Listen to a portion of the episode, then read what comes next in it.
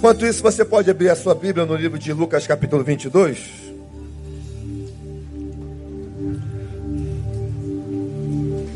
A partir do versículo de número 47 até o 53. Esse episódio aqui também é narrado nos outros evangelhos, mas tem uma expressão que só Lucas fala que se encontram no versículo de número 51. Mas nós vamos ler do 47 ao 22, ao 52, esse texto de Lucas, capítulo 22. Diz assim: Estando ele ainda a falar, eis que surgiu uma multidão. E aquele que se chamava Judas, um dos doze, ia adiante dela e chegou-se a Jesus, a Jesus para o beijar. Jesus, porém, lhe disse: Judas, com um beijo, traz o filho do homem. Quando os que estavam com ele viram o que ia suceder, disseram: Senhor, é, feriu-lo-emos a espada? Então um deles feriu o servo do sumo sacerdote e cortou-lhe a orelha direita. Mas Jesus disse: Deixai-os, basta. E tocando-lhe a orelha, o curou. Então disse Jesus aos principais sacerdotes, oficiais do templo, e anciãos que tinham ido contra ele. Vocês saíram como um salteador, com espadas e varapaus. Ok, vamos ler até aí. É, eu queria falar um pouquinho sobre o, o reino de Deus nessa noite, né? Na expressão do entendimento que esse reino de Deus é um reino fraterno, é um reino de fraternidade, é um reino onde se pratica essa fraternidade. Né? A palavra fraterno vem da, da expressão latim uh, frater, que significa irmão, e ela vem designando toda boa relação que possa ser estabelecida entre pessoas, desenvolvendo assim sentimentos de afetos como se fôssemos irmãos de sangue. Né? Nós não somos irmãos de sangue, mas dentro dessa, desse contexto de fraternidade, essas relações de afeto devem ser desenvolvidas dessa forma, dessa maneira. Quando a gente olha para a nossa sociedade, é, o que nós percebemos é que ela está longe de praticar esse tipo de relacionamento. Né? Ah, a contrapartida disso é a intolerância, algo muito presente nos nossos dias. Né? E quando você vai ver lá as definições sobre intolerância, então, tem os seguintes dizeres: atitude odiosa e agressiva a respeito daqueles que possuem opinião ou crença divergente. Então, é, vamos supor, por exemplo, a gente está vendo muito essa questão da intolerância religiosa no presente momento. Participei da reunião que teve lá no Ministério Público, não pude ir na caminhada.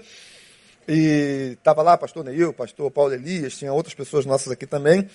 Então, ah, vocês não podem exercer ah, a fé que vocês têm em determinado, determinado conceito religioso, em determinado Deus, seja lá o que for. E aí, porque você não concorda com aquilo, na intolerância você não quer que ele expresse a sua opinião ou expresse o seu desejo, porque o que vale é o que você quer, né?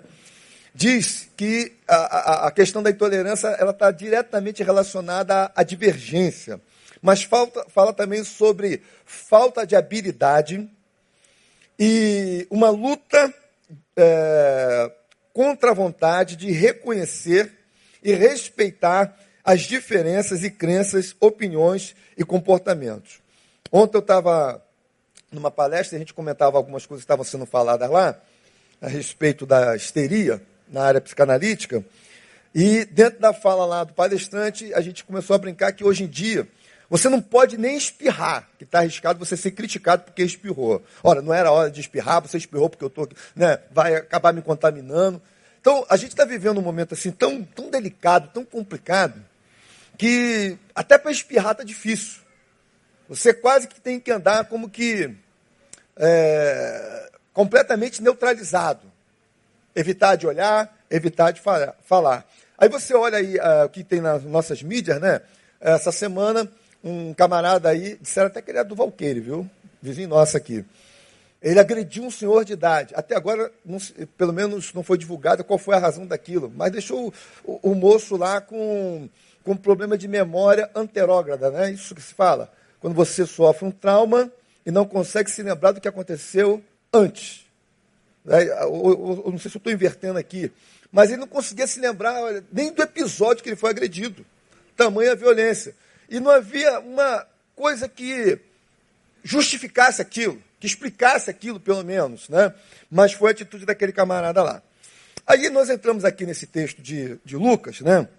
Onde está chegando o momento derradeiro de Jesus para que ele fosse entregue aos escribas e fariseus consequentemente, nas mãos desses escribas e fariseus e sacerdotes, ele fosse então crucificado. E chegando nesse episódio aqui, não desse momento, mas de um longo período a partir do encontro dos discípulos com Jesus, havia neles uma expectativa sobre o que Jesus faria a respeito de Israel. Então Jesus sempre foi caminhando com eles, ensinando e mostrando o caminho. E no discurso de Jesus sempre havia uma fala assim, ó, é necessário que o filho do homem seja entregue nas mãos dos escribas e fariseus, seja morto e ressuscite ao terceiro dia. Então Jesus constantemente foi falando isso com seus discípulos, mas os ouvidos estavam bloqueados, o coração estava fechado, e eles não conseguiam de maneira nenhuma receber e muito menos compreender essa palavra de Jesus. Então, dentro do sentimento deles ali nutrido no coração, aquilo que a gente pode chamar de sentimentos endógenos, né? aquilo que está lá no interior, a expectativa deles era o seguinte: Senhor, quando hás de restaurar o reino a Israel? Ou seja, quando o Senhor vai nos libertar, nos livrar da opressão que os romanos exercem sobre a nossa vida? E é com esse sentimento que eles chegam exatamente nesse momento aqui. Tanto que Pedro tem uma arma, tem uma faca. E acredito que a faca com a qual ele transitava aqui não é porque ele era pescador, não é porque ele era peixeiro, né? mas é porque ele estava pronto para a guerra, pronto para a batalha. E quem vai até Jesus, conforme você vai lendo todos os textos nos evangelhos, diz que uma coorte foi até Jesus para prendê-lo, para buscá-lo.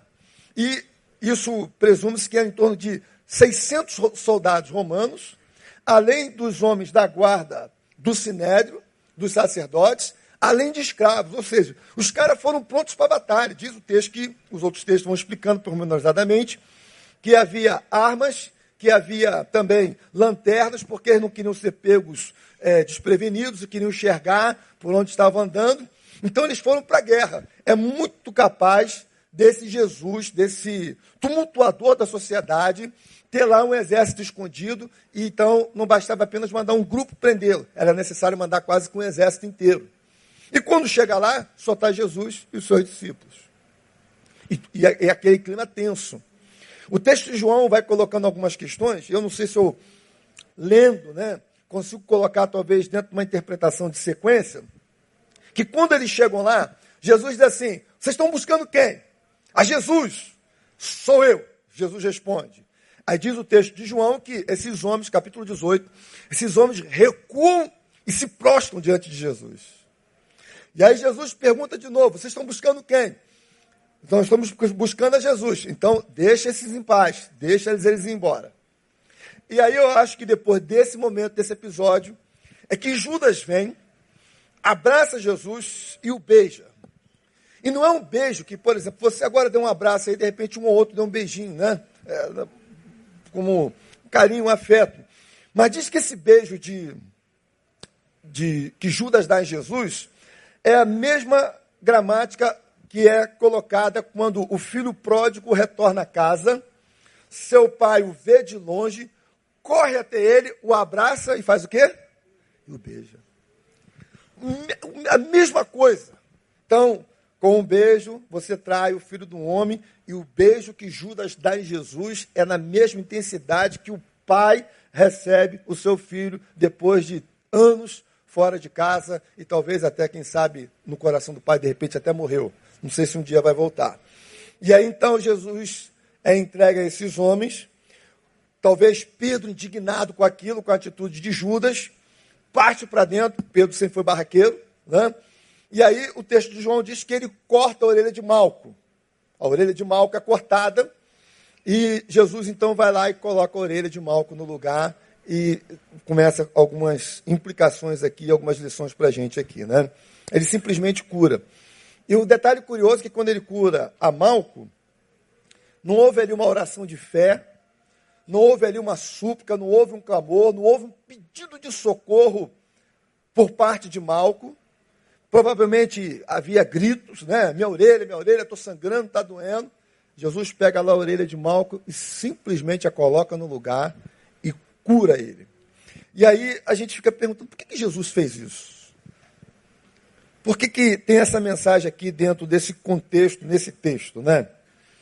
Porque ao fazer isso, Jesus está dizendo que ele continua em missão. Eu estou sendo preso, mas eu continuo em missão, até porque ele sempre declarou: é necessário que o filho do homem seja entregue nas mãos dos escribas e fariseus, e ele morra e ressuscite ao terceiro dia. Então, ele estava em missão, ele andava em missão, e a sua missão tinha propósitos. E aqui, dentro desse contexto, a, talvez a principal mensagem seria dizer quem é Deus e qual a ética do seu reino. Quem é Deus e qual a ética do seu reino. E o texto de João 18, 36 diz assim: Olha, respondeu Jesus: O meu reino não é deste mundo. Se o meu reino fosse deste mundo, pelejariam os meus servos para que eu não fosse entregue aos judeus. Mas agora o meu reino não é daqui.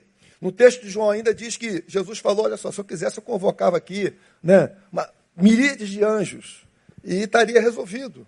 Mas a questão não é essa. Eu estou em missão e vou mostrar para vocês qual é a ética do reino que comporta essa missão. Né? Então, o meu reino dá sinais neste mundo, tem implicações neste mundo mas ele não é deste mundo. Então esse reino de Deus, ele tem uma ética. A ética nada mais é do que um código de conduta. Então, há um código de conduta para quem diz ser do reino de Deus, para quem diz ser de Deus, né? E aí, evidentemente, que vem a pergunta: qual seria a ética desse reino de Deus? Quando a gente pensa na ética do mundo, do jeito que está, a gente consegue ver isso no texto, nos versículos 50 e 51, quando então vai lá Pedro, tira da sua faca, corta a orelha de Malco, então vai lá, fere e corta. Então, a ética desse mundo, ainda mais nos nossos dias, é uma ética do litígio, é uma ética da guerra, é uma ética da violência, é uma ética de acirramentos de conflitos. Tem gente lá que o conflito está acontecendo, pega um pouquinho de gasolina, pega um pouquinho de combustível, joga mais combustível em cima, né? Ou como diz a expressão mais antiga, né? Joga lenha na fogueira, quer ver o circo pegar fogo, quer ver a coisa, né? Falar em fogo, né? Fogo, vocês sabem que fogo está na moda, né? No atual presente, né? Mas deixa isso lá. Na área de acirrar conflitos. Então, a ética desse mundo está na força bruta, está na marra, né? Não sei o que aquele senhor fez, não importa o que ele tenha feito, mas o cara era forte, malhador, foi lá e socou aquele homem a ponto de roubar dele a sua consciência. É ética de tudo na marra. É ética do mundo que é baseada na ética do diabo, que é roubar, matar e, e destruir. Então a filosofia do mundo, ela praticamente é a filosofia do diabo, porque a ideologia do mundo, em grande parte, é uma extensão da ideologia do diabo. O mundo jaz no maligno. Então, se ele jaz no maligno, se ali ele repousa, a sua ética não pode ser das melhores. Agora, a ética de Jesus e, consequentemente, a ética do seu reino, ela não se pauta em acirramento de conflitos. Não é acirrando conflitos que nós vamos resolver as coisas.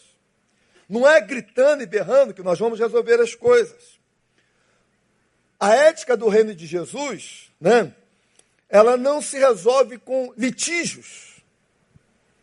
Inclusive, Paulo diz lá: nada façais por contenda ou por vanglória. E volta e meia a gente está sempre brigando. Eu conheço um bocado de gente do Facebook, nosso, né? E às vezes dá vergonha de ver aquilo lá, né? É lamentável, mas a ética do reino também não se resolve com intolerâncias. Então, a única arma que Deus nos dá para a gente andar nessa vida, né, é a sua palavra. O convite de Deus no seu reino, na sua ética, é deponham as armas. E a única arma que você deve usar é a palavra. Que, inclusive, nós dizemos que é a espada de dois gumes. A palavra da verdade. Então, o convite de Deus para nós é: deponham as armas. E use uma só, que é a minha palavra. Porque na ética do reino, ela nasce no nosso coração, uma vez alimentado pela palavra. Jesus disse, ó, o reino de Deus, mais do que por aí, está aí. Aí aonde? Aí dentro de cada um de vocês. Então, mais do que na visibilidade, esse reino está dentro do coração de cada um de nós. Lucas 17, vou até ler aqui para vocês aqui, 20, 21, diz isso. Fala assim, ó. Uh, sendo Jesus interrogado pelos fariseus sobre quando viria o reino de Deus, respondeu-lhes: o reino de Deus não vem com aparência exterior. Repete aí. O reino de Deus não vem com aparência exterior. Nem dirão, ei-lo aqui ou ei-lo ali, pois o reino de Deus está onde? Aonde? Dentro de cada um de nós. Meu reino está no coração de vocês. E aí, essa ética do reino de Deus que está no nosso coração, ela visa conduzir a cada um de nós à prática do bem. Por isso que lá em Romanos 14, 17 diz que o reino de Deus não é comida nem bebida, mas é um reino de justiça, um reino de paz, um reino de alegria. Somente um reino de justiça, paz e alegria pode caber no nosso coração. Feijão com arroz não cabe no coração. Feijão com arroz cabe no estômago. Agora, justiça, paz e alegria cabe no nosso coração. E é por isso que preconiza isso.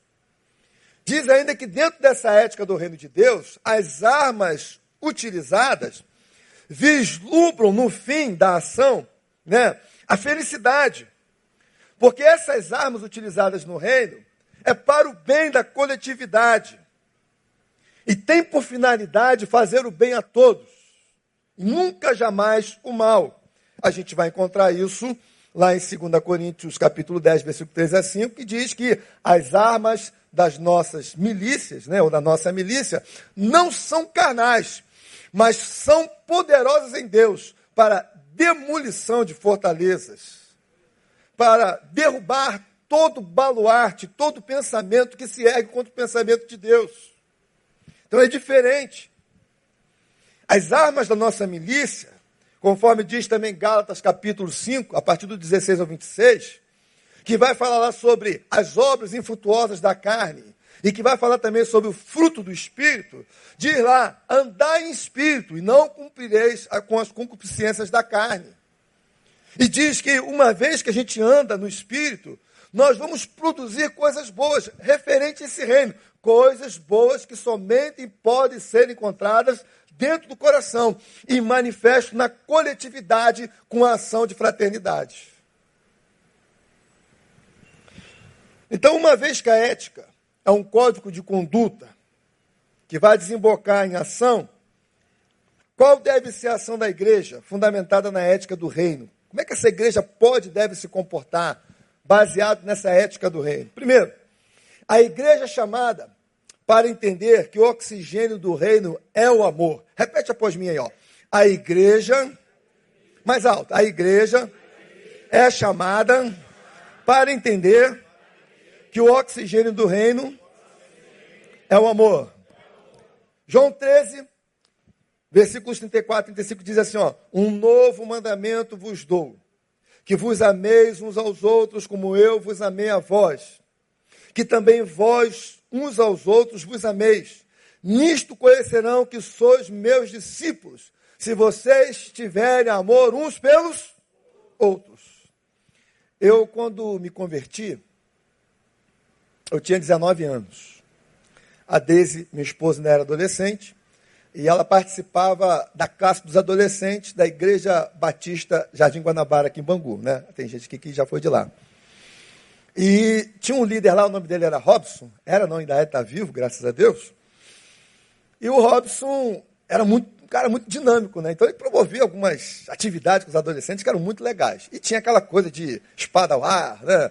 É, tinha, aí tinha lá, uma vez ele fez uma brincadeira lá assim, olha, é, você vai escolher uma parte do corpo humano e vai relacionar essa parte do corpo humano com alguma coisa da Bíblia. E aí o pessoal foi escolhendo, tu é novo convertido, não sabe nada, né? E eu fiquei com o nariz. Aí, cara, o que, que tu vai dizer? O que, que tu diria do nariz, cara? Com relação ao reino? Cheirar? Cheirar o quê?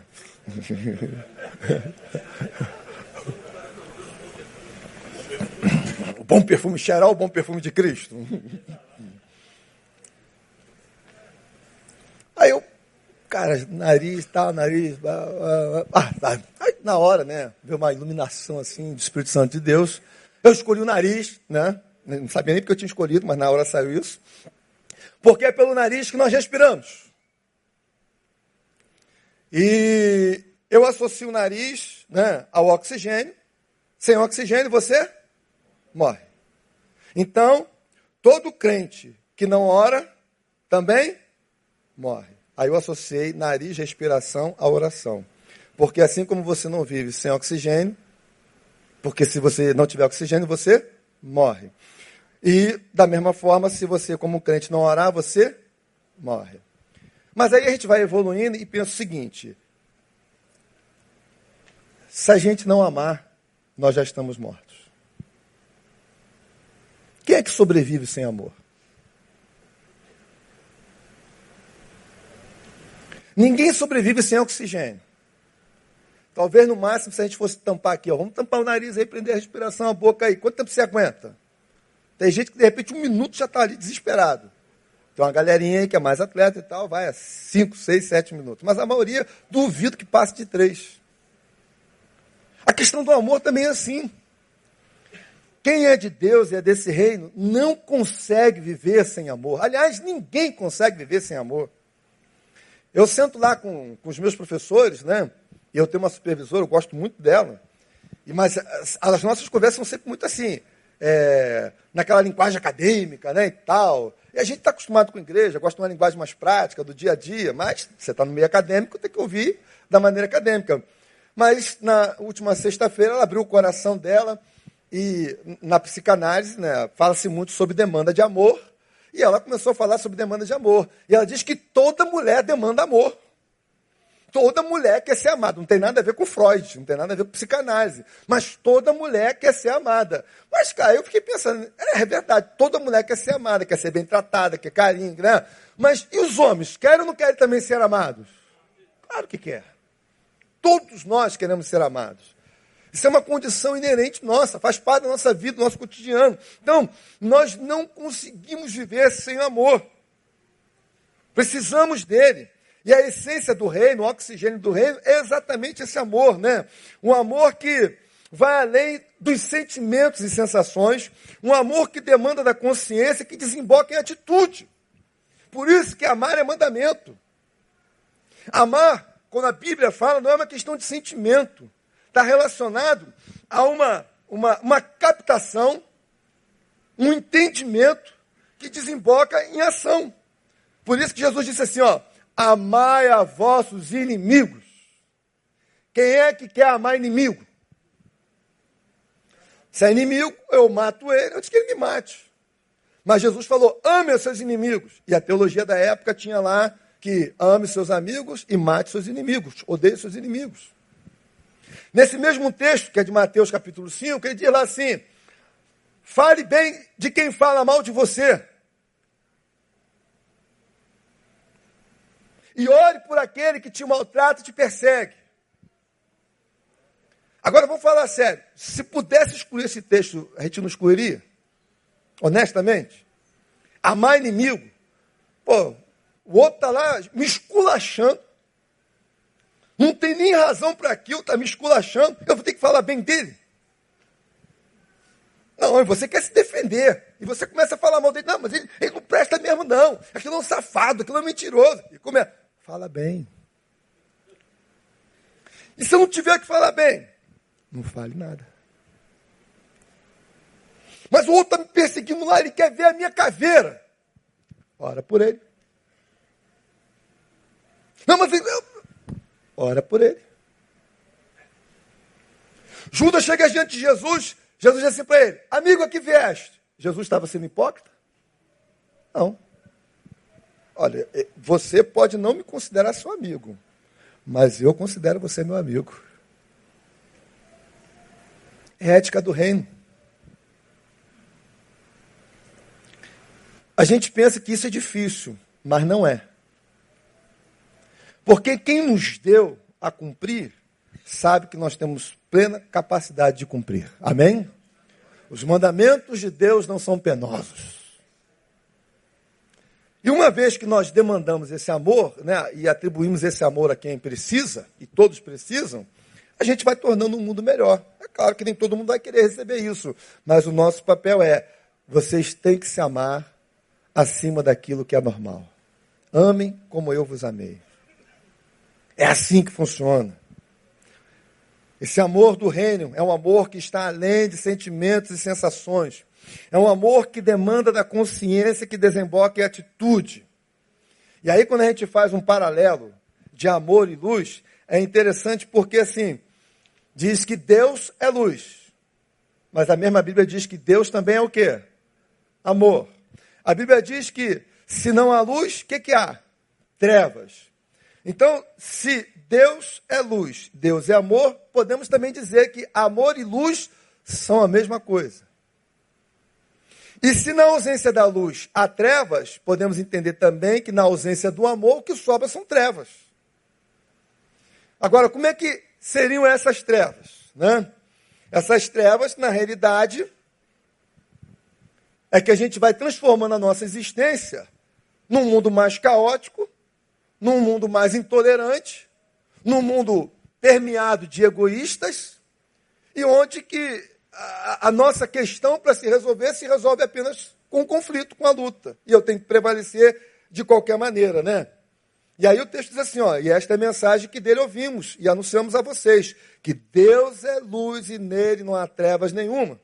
Se dissermos que temos comunhão com ele e andarmos em trevas, mentimos e não praticamos a verdade. Mas se andamos na luz, como ele na luz está, temos comunhão uns com os outros, e o sangue de Jesus Cristo, seu Filho, nos purifica de todo pecado. Né? É, uma vez eu ouvi o Caio falando desse texto, e já tem uns 500 anos isso, e a perspectiva é sempre numa visão soteriológica, né? De que maneira, né? É, porque você tem comunhão com o outro, né? Aliás, porque você aceitou a Jesus, você sai das trevas, vai para a luz, seus pecados são perdoados, e uma vez que seus pecados são perdoados, você pode agora andar em comunhão. Mas ele diz o contrário. João fala o contrário. João diz que se eu ando na luz, eu consigo enxergar quem eu sou de fato. E uma vez que eu me enxergo, então eu tenho consciência e concepção daquilo que de fato eu sou. E aí eu percebo que eu não sou tão bom quanto eu pensava que era. E aí eu entendo também que uma vez que eu não sou tão bom quanto eu pensava que era, e aquele outro que eu projetei nele, até mesmo aquilo que eu tenho comigo que não sei lidar, não sei tratar, eu percebo que eu sou tão igual quanto o outro é. Então, se eu sou igual ao outro, o que, que eu posso fazer? Eu posso ter comunhão com Ele. Se andarmos na luz, como Ele na luz está, eu enxergo quem eu sou. Logo, temos comunhão uns para com os outros, porque eu tenho entendimento de quem eu sou e sei que não sou melhor do que o outro. Então eu posso andar com ele. Mas ao mesmo tempo que eu ando na luz e tenho consciência de quem eu sou e me vejo como igual ao outro, eu também tenho consciência dos meus erros, dos meus pecados. E uma vez tendo consciência deles, eu posso me arrepender e confessar. E uma vez me arrependendo e confessando, eu sou perdoado. Aí, de fato, eu vou andar nessa luz. Por isso que ele diz: Mas se andarmos na luz, como ele na luz está, temos comunhão uns para com os outros. E o sangue de, de Cristo, seu Filho, nos purifica de todo O pecado. Então, trevas é ausência de luz. E a Bíblia diz que Deus é amor. Logo, luz e amor são a mesma coisa. Se não há luz, há trevas. Se não há amor, há trevas também. E o que, que essas trevas comunicam? Comunicam sentimentos egocêntricos, é, comunicam rupturas e comunicam também solidão, que é a marca do nosso tempo, a marca da nossa geração, porque falta amor.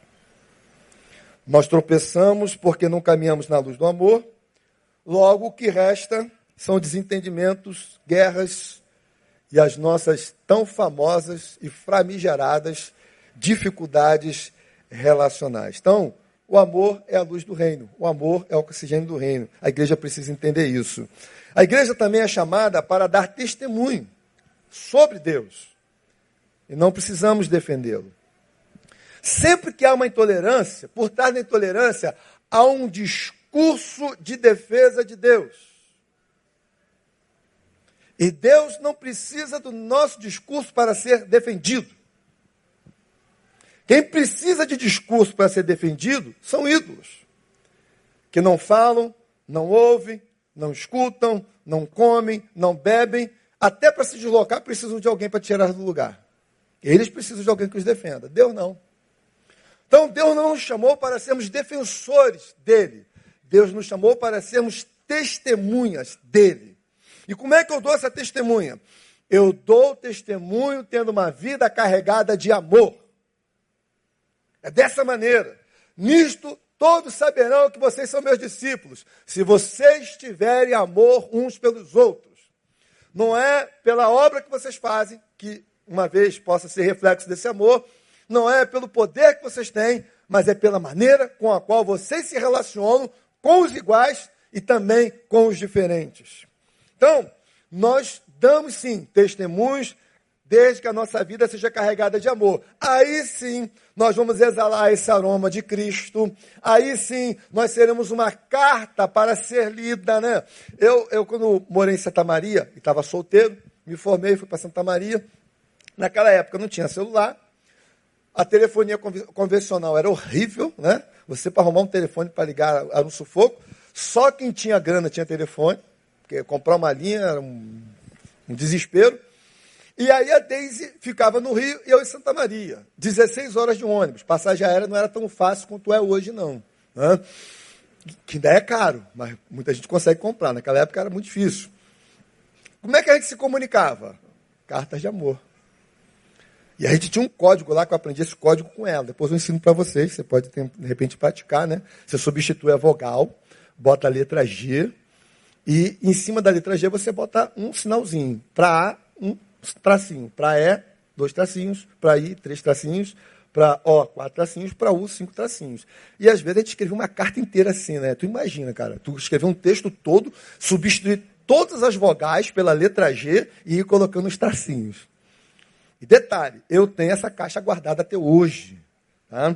A caixa está lá com todas as cartas de amor que ela me mandou. E assim como ela tem também todas as cartas de amor que eu mandei para ela. Mas a gente não ficou só nessa carta de amor. A nossa vida, pelo amor, se torna uma carta a ser lida. Né? Então, olhar para Daisy é ler nela o amor que ela tem por mim. Olhar para mim, no caso dela, é ver o amor que eu tenho por ela. E aí, esse amor que nós conseguimos ler um no outro, tem um cheiro, um aroma suave, agradável. É muito bom. Não só pelo perfume que ela usa, mas simplesmente pela vivência. Então, quando a gente vive esse amor, as pessoas, cara, que vida é essa que você tem? Como é que você consegue uma vida dessa que eu não tenho? A tua vida está dizendo o que precisa ser feito. A tua produção está dizendo que há algo diferente em você. E esse algo só pode transmitir, irmãos, quem tem Jesus. Que é esse amor que exala dele, que invade os nossos corações, que está derramado sobre a nossa vida mediante o seu Espírito Santo, como diz Romano. Deus derramou seu, seu amor em nossos corações mediante seu Espírito. Quem tem o Espírito Santo de Deus aqui, diga glória a Deus. Então o amor também está aí. Está escrito lá em Romanos 5,5. Então o que a gente precisa fazer? É colocar em prática. Medir melhor as nossas palavras. olhar com mais ternura, olhar com mais compaixão, olhar com mais misericórdia. Não se trata de merecimento, se trata de concepção, de entendimento daquilo que Deus quer de cada um de nós. É isso. Não é que o outro mereça, mas ainda que ele não mereça, a despeito do merecimento dele, eu tenho essa obrigação, eu tenho esse dever. Nós damos testemunhos com uma vida carregada de amor. Nós damos testemunhos através do nosso bom procedimento. Com certeza não é atacando ninguém, não é brigando com ninguém, não é discutindo com ninguém, não é humilhando ninguém, não é mostrando que sabe mais, que nós vamos demonstrar para os outros que Deus é esse a quem nós acreditamos, a quem nós servimos. É amando. Ainda, a igreja é chamada para ser um agente de alívio para a dor e sofrimento humano. E isso não se faz com espadas. Pedro foi lá e cortou a orelha de Malco. Não, cara, não, não, para, para, para, não é isso não. A única coisa, Pedro, que você está infligindo na vida de Malco é mais dor. É isso que você está fazendo.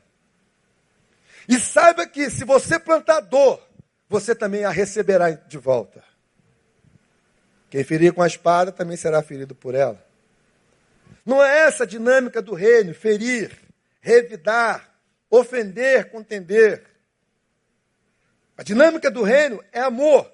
É somente com amor que nós conseguimos aliviar a dor do nosso semelhante.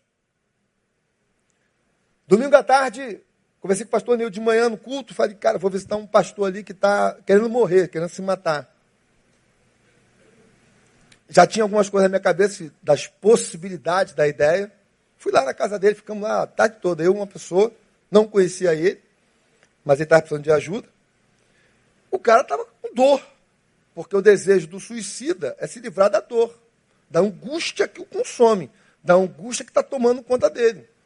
Agora, o que estava produzindo essa angústia nele? Era lá que a gente queria chegar. Agora, como é que a gente queria chegar? Se o cara chega lá e diz assim, olha, eu, eu errei, pisei na bola, fiz isso. Pô, cara, não podia ter feito isso, você é pastor, pô. E tu esculacha o cara. É isso que resolve? Não. Ele já sabe que fez errado. Aí entra empatia. Sentimento com, sentimento dentro. Você se identifica com a pessoa. E tenta de alguma forma ajudá-la com amor ela já está no buraco. Vai jogar terra e vai sepultar ele? Não. Vamos tentar tirar ele de lá. Isso só se faz com amor. Nós estamos aqui não para infligir dor, nós estamos aqui para aliviar a dor e o sofrimento humano. Amém? Então, por isso que a ordem é tão expressa. Vocês precisam entender que a única maneira de vocês darem testemunho é amando. Amando uns aos outros, assim como eu vos amei. Lá em Provérbios 15, 1 diz assim: a palavra dura suscita a ira, mas a resposta branda faz o quê? Cessa furor. Tranquiliza tudo. Tu imagina, gente, nós, não sei quanto nós somos aqui, talvez uns 700, 800, por aí. Né? Você sai daqui, 700 pessoas, 800 que seja, e cada lugar que você passar, você semeia uma palavra de paz, como é que nós somos conhecidos nos nossos ambientes de trabalho? Como é que nós somos conhecidos dentro dos nossos contextos familiares? Como é que nós somos conhecidos dentro da nossa, da nossa própria igreja? Que tem uma galera que é violenta, que é sinistra, que circula por aqui.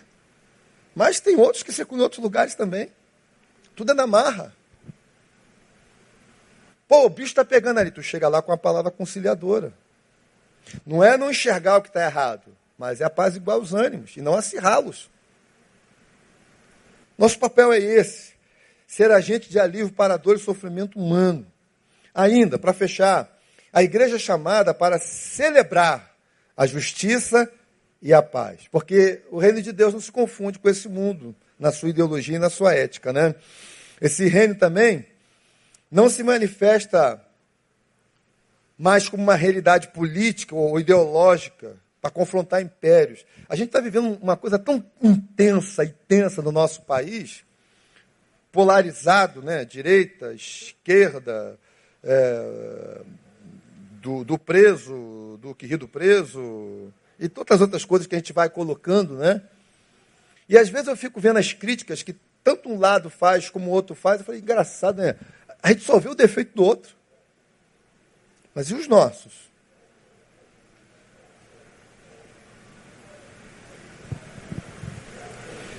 A fraternidade do reino de Deus subverte a ordem de todos os reinos.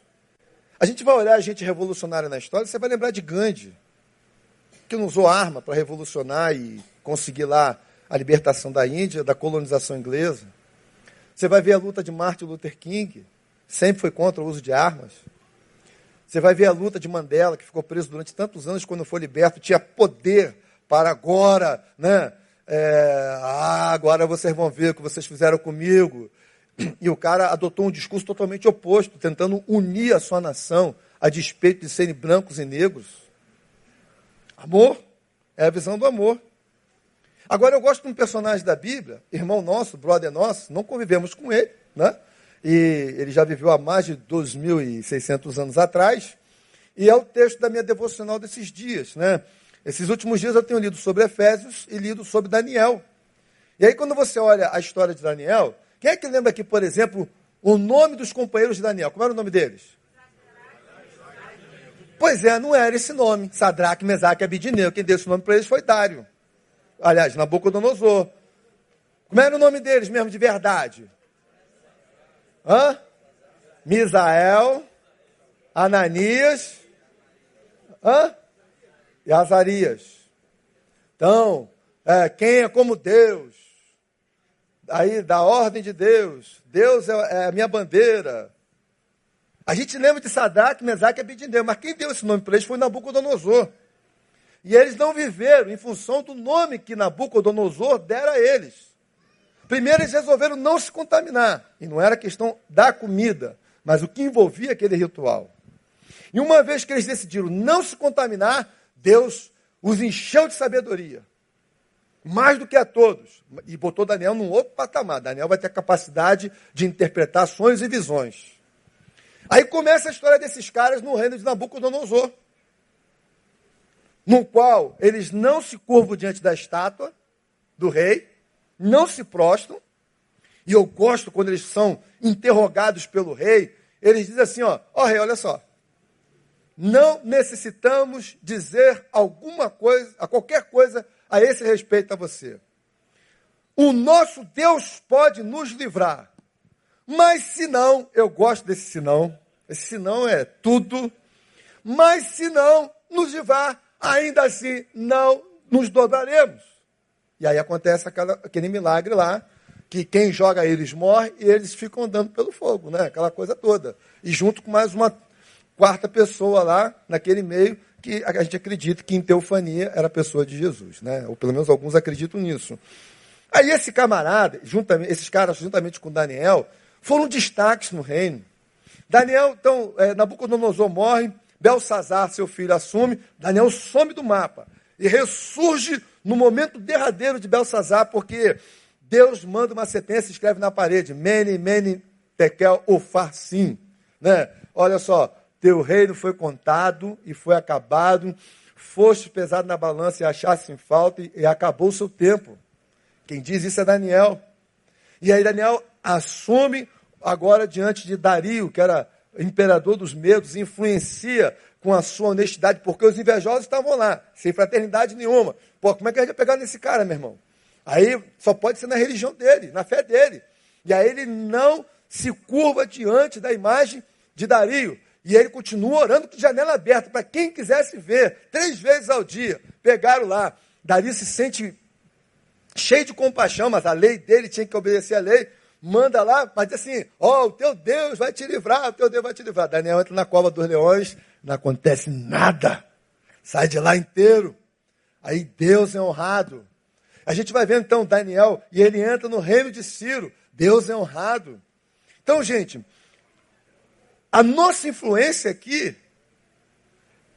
a nossa ação deve ser uma ação de influência de maneira que a gente mude contextos políticos, ideológicos, religiosos, seja o que for, mas não simplesmente pelo discurso, mas pelas ações. Ações que advêm de uma demanda de amor. E esses caras foram firmes. Eu me amarro na história deles. E além do que, o cara tem uma visão ali no capítulo 10 de Daniel, quando ele então começa a orar. E depois de 21 dias, um anjo vem e diz assim: Ó, desde o primeiro dia em que você resolveu clamar a Deus, eu vim. Mas um príncipe da Pérsia me resistiu por quanto tempo? 21 dias. Foi o tempo que ele cumpriu lá de oração. A oração dele quebrou essa barreira celestial. Aí o anjo se manifesta lá, ó, eu vou embora, mas vai, vir o príncipe da Grécia aí. Logo depois se estabelece o reino da Grécia. Né? Então, onde eu quero chegar com isso aqui, nessa parte? Eu vejo tanta gente brigando por causa de esquerda, por causa de direita, por causa de ideologia, de A, de B, de C, de D, defendendo gente que é, são questionáveis, quando na realidade o nosso papel não é esse. Temos que estar de olhos abertos, mas nosso papel é clamar por esse país é entender que mais do que uma guerra de ideologias de esquerda e direita, é uma guerra de ordem espiritual. É como Paulo diz lá na carta aos Efésios: no demais, irmãos, fortalecei-vos no Senhor e na força do seu poder, tomai sobre vós toda a armadura de Deus, para que possais resistir no dia mal. Entendendo que nós não temos que lutar contra a carne nem contra sangue, mas sim contra principados, potestades, contra as hostes espirituais da iniquidade que estão estabelecidas nas regiões celestes e que querem governar territórios geográficos, sim, querem governar, governar através de governos, sim, querem governar através de pessoas, sim. Então, se nós aprendermos a orarmos mais e agirmos com amor, há esperança para o nosso país. Há esperança para as nossas localidades. Há esperança para cada um de nós. Então, enquanto nós vamos em missão, nós vamos orando e amando.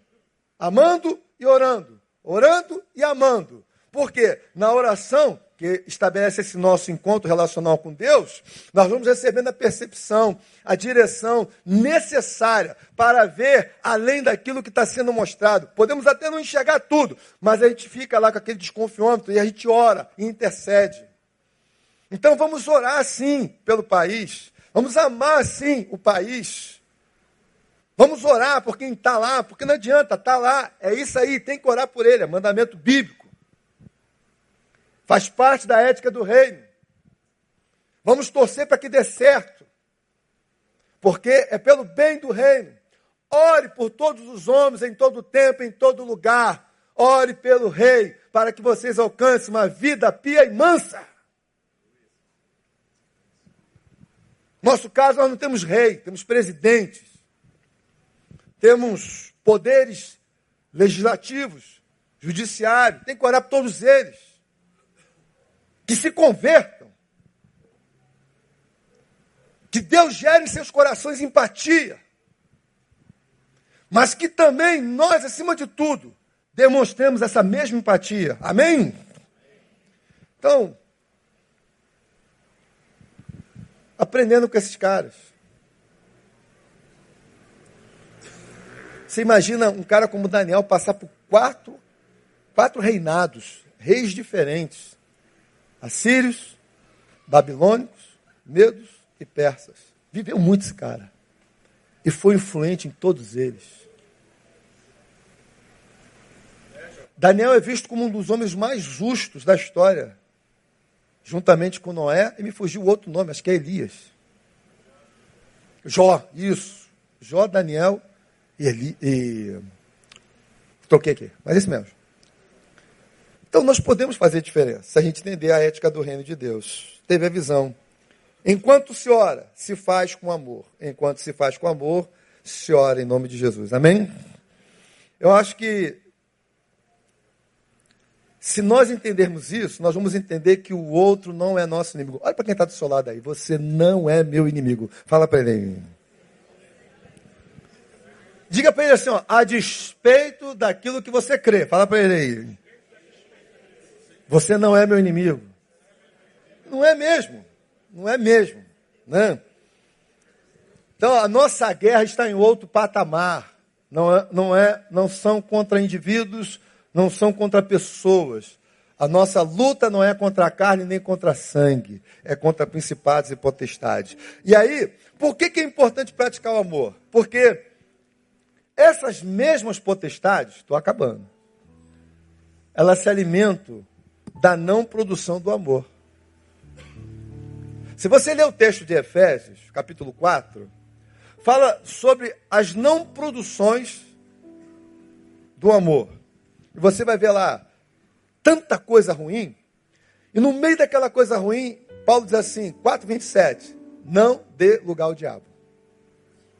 Aí quando eu leio esse texto, eu sou arremetido, é arremetido se fala, né? Ou remetido lá para o texto de Gênesis, quando Deus diz assim para o diabo, olhando para a serpente, do pó da terra se alimentarás. Então, o que, que é isso? Da produção humana, daquilo que os seres humanos produzir, produzirem de ruim, é o que vai alimentar você. É por isso que o mundo está como está. O que, que, que contrapõe a isso? Uma vivência em amor. Porque se o amor está aqui, eu não vou produzir coisa ruim, eu vou produzir coisa boa. Então não é só uma questão de repreender as potestades mas é uma questão também de agir nessa esfera física, para que com mais autoridade a gente entre na esfera da metafísica e a gente atinja com poder, de modo que as portas se abram para que Deus derrame mais bênção ainda sobre essa nação. Então, gostei disso aqui. Enquanto se ora, se ama. Enquanto se ama, se ora também. Eu comprei alguns anos atrás um livro do Desmond Tutu, que é um bispo anglicano lá da África do Sul. E na contracapa dele tem um, um, uma das frases de muitas que ele diz no texto do livro dele lá, que ele fala assim, ó: A fé é como uma faca. Você pode usá-la para dividir o pão e repartir com alguém, ou você pode usá-la para enfiá-la nas costas de alguém. E a gente vê que hoje, em nome da fé, tem muita gente enfiando a faca nas costas dos outros. E a gente não foi chamado para enfiar a faca nas costas de ninguém. A gente foi chamado para pegar a faca, cortar o pão e dividir com aquele que precisa em nome de Jesus. Amém? Então fala para o teu irmão, vamos cortar o pão e vamos repartir o pão em nome de Jesus.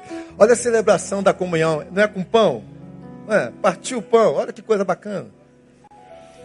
Nós podemos ser um agente da paz e reconciliação, mesmo diante da hostilidade, vivendo a dinâmica maravilhosa do reino de Deus, que é pautada em amor.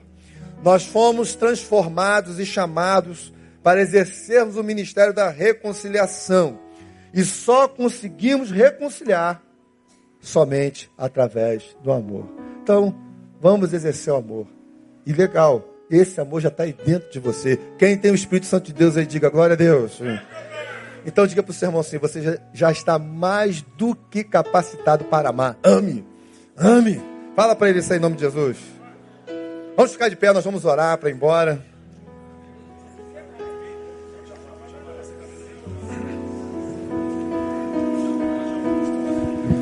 Gente, vamos orar para ir embora já já. Um minuto apenas. É, ele falou da comunhão que vai ser é, é, compartilhada com os irmãos domingo que vem, primeiro domingo, só lembrando pela manhã, tá bom? Ceia. Mas antes disso, temos é, amanhã palestra lá no ICV sobre drogas, é, parentes, amigos e drogas, tá ok? Se você tem alguém é, que sofre desse mal, se você quer conhecer um pouco mais, venha no ICV amanhã, 19 horas e 30 minutos. E no sábado temos também duas atividades, que é o, o baile dos surdos, é, se você tem curiosidade para saber como que funciona, venha. É, tem uma técnica legal que, que eles participam e, e, eles vibram, eles, eles comemoram, então se divertem. Sábado, é, baile dos surdos e também teremos aqui o Papo de Homens é, com é, Paulo Borges Júnior, juntamente com o Arcanjo, tá ok? É, o tema que vai ser discorrido pelo Paulo Borges Júnior, o pastor, será é, falando de homem é, seja homem e não fake news. e o arcanjo fazendo a participação musical, tá ok? Então amanhã, palestra no ICV sobre drogas. Sábado tem é, o, o, o surdos e os homens. E no domingo é a ceia do Senhor pela manhã, tá ok? Deus abençoe vocês. Vamos orar e depois a gente vai para casa. Então vamos, segura a mão do teu irmão aí. Só para lembrar que a igreja é chamada para entender que o oxigênio do reino é o amor. A igreja chamada para dar testemunho, não defender Deus. A igreja chamada para ser um agente de alívio para o sofrimento humano. E é chamada para celebrar a justiça e a paz. A justiça, a paz e a alegria que compõem o reino de Deus que já está derramado em nossos corações. Nós vamos orar então nesse instante, pedindo para que esse amor seja manifesto. Né? Depois o Ministério do Louvor aqui, né, o Vida, vai estar cantando o amor e um dom supremo. Isso aí. Eu adoro o Azaf, né? Vamos lá então. Deus, muito obrigado por tua palavra a nossas vidas nessa noite. Obrigado por esse alerta, obrigado por esse chamado a cada um de nós, a essa responsabilidade. Nós somos agentes da reconciliação e não da divisão. Nós somos semeadores da paz e não do acirramento dos conflitos.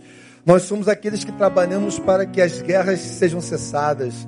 Nós somos aqueles que fomos chamados para que, de uma maneira muito firme, outras vezes suave, mas sempre com amor, ajudar quem precisa ser ajudado. Então, faça de cada um de nós carta a ser lida, faça de cada um de nós gente que exale o teu aroma, o teu grande e perfeito aroma, esse teu grande e imenso amor. Oh Deus, nos ajude de maneira que nas nossas imperfeições e às vezes até nos nossos sentimentos equivocados possamos superá-los e realmente permitir, fazer valer na nossa vida o amor que é o dom supremo. Sem ele, nada somos. Sem ele, nada podemos. E entendemos que nós podemos contaminar verdadeiramente tantas vidas através desse sentimento tão poderoso. Então, nos ajude nesse processo, nos abençoe. Que o Senhor nos conceda um restante de semana abençoado. É, que o Senhor abençoe o retorno do nosso pastor de viagem. E que verdadeiramente sejamos luz, luz para tanta gente que precisa ver luz. Que sejamos essa agência de amor para tanta gente que se sente tão abandonada, tão perdida, tão mal amada. Usa-nos em nome de Jesus que vive e reina para todos sempre. Amém, amém e amém. Forte aplauso ao Senhor.